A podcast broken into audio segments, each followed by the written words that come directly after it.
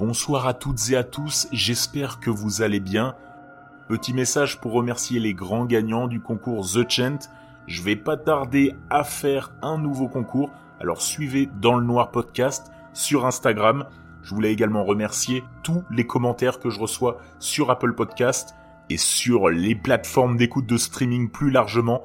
Vous le savez, c'est hyper important pour moi, pour mon référencement, pour pouvoir permettre à d'autres de découvrir dans le Noir Podcast.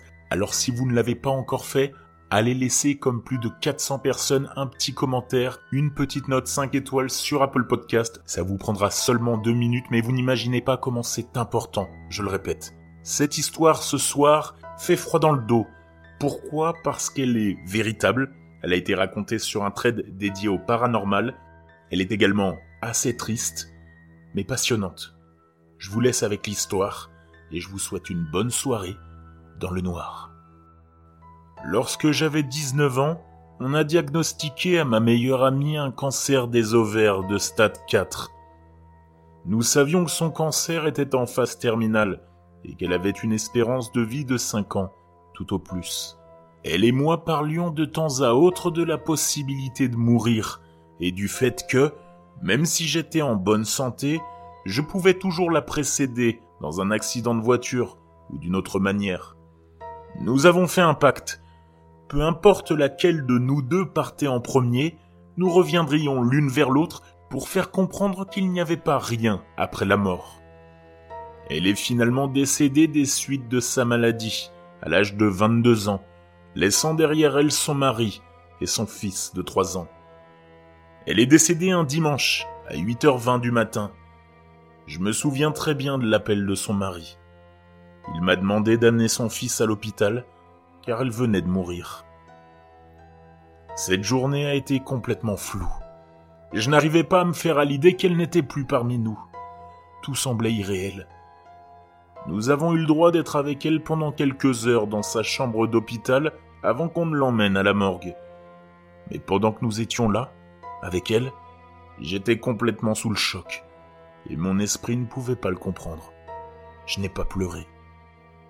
Quitter l'hôpital était si étrange, parce qu'à l'époque, je n'avais pas d'enfant, et ma vie tournait autour de mon travail, de ma maison et d'elle.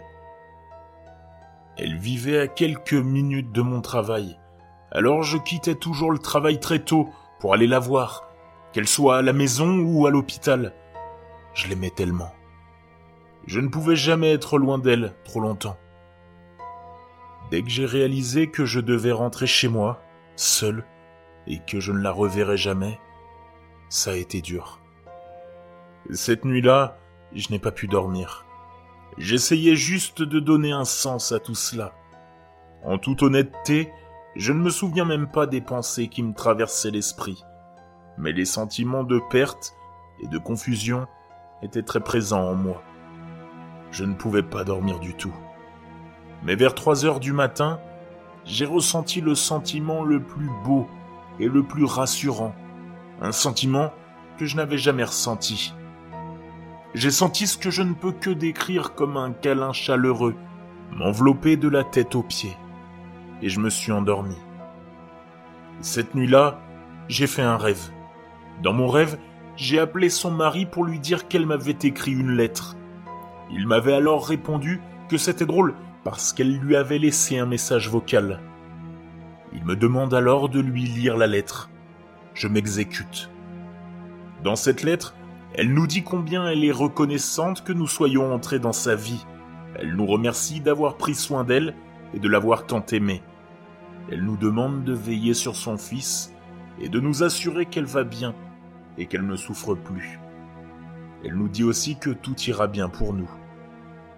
Alors que je finissais de lui parler de la lettre dans mon rêve, ma mère entre dans ma chambre et me réveille.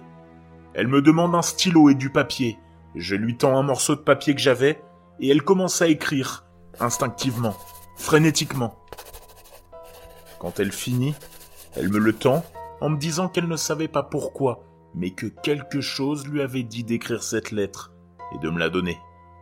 Quand j'ai lu la lettre, c'était mot pour mot ce que ma meilleure amie m'avait dit dans mon rêve. Et elle l'a signé avec le nom de famille de son père, Ma mère ne la connaissait que par le nom de famille de sa mère. Personne, en dehors de ses proches et de moi-même, ne connaissait le nom de famille de son père. J'étais donc très confuse. Comment l'avait-elle signé sans connaître le nom de famille de son père?